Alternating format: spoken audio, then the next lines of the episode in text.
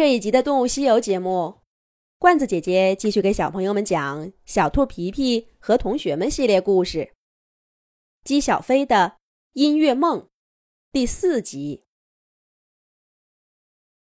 四年级的第二个学期末，小猫可可突然宣布了一个消息：猫爸爸要去外地工作一年，可可也要跟着爸爸去那边游学。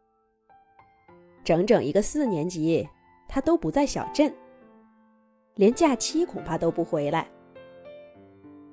朝夕相处的小伙伴儿，一下子一年都不能见面。虽然说了会保持通信，但总感觉心里湿落落的。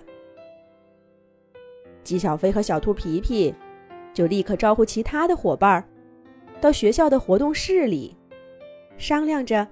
怎么送送可可？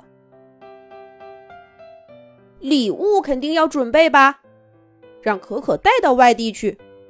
他想我们的时候，能拿出来看看。祝福的话也要写吧，都写在一个本子上，也让可可带着。可可临走之前，咱们再组织一次丛林大冒险吧，多照点照片。虽然以后也能视频联络，但是不能一块照相了。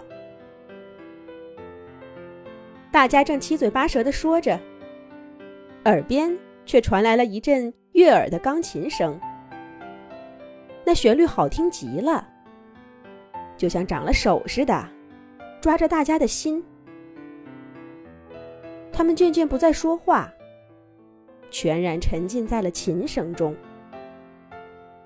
直到一曲终结，他们才回头看见鸭小嘎从琴凳上缓缓地站起来。小刺猬果果抹了一把眼泪，悠悠地说道：“小嘎，这是什么曲子呀？真好听，就好像咱们正送可可上车似的，都把我听哭了。”鸭小嘎拍拍翅膀，不好意思的说道：“这这也不是什么名曲，是我自己随便弹的。”“真的呀？是你随便弹的？快说说你怎么弹出来的？也太好听了吧！”鸭小嘎更不好意思了，他说道：“我也不知道，我心里想着可可。”想着我们每天一起上学，一起玩儿，耳朵里听着你们说的话，这音符就从我翅膀上自己流出来了。这下子，小伙伴们可炸锅了。小嘎，你太有才华了！咱们的小镇上不但有了钢琴家，还有了一位作曲家。太棒了！我竟然认识了一位作曲家。小嘎，你再弹一遍刚才的曲子好不好？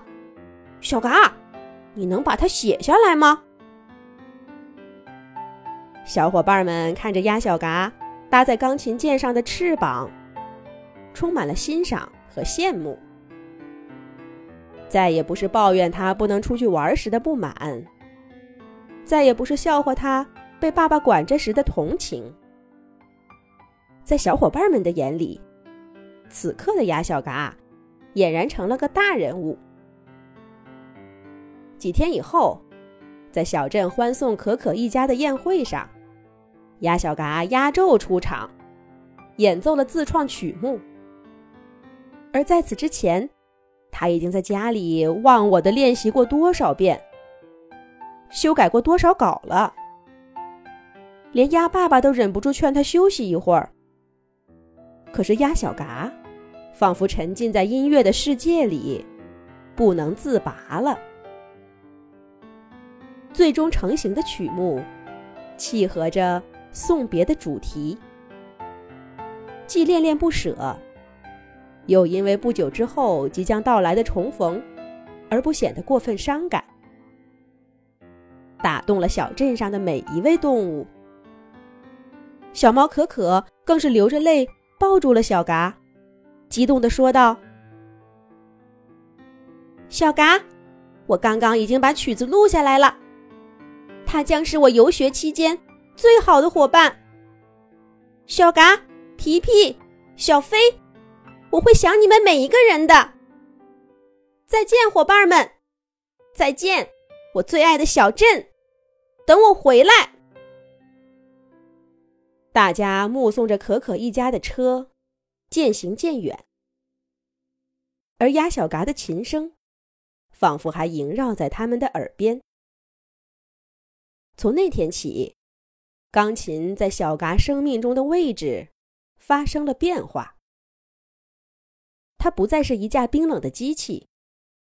不再是鸭爸爸强塞给他的伙伴，那曾经让他无比头疼，甚至厌恶的黑白键，化身成跳动的精灵，演绎着他生命中最精彩的故事。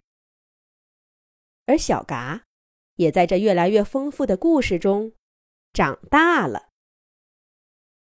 不过，这样的日子马上就要结束了。小镇上的每一位小动物，都即将面临着一次重大的抉择。这又是什么呢？咱们下一集讲。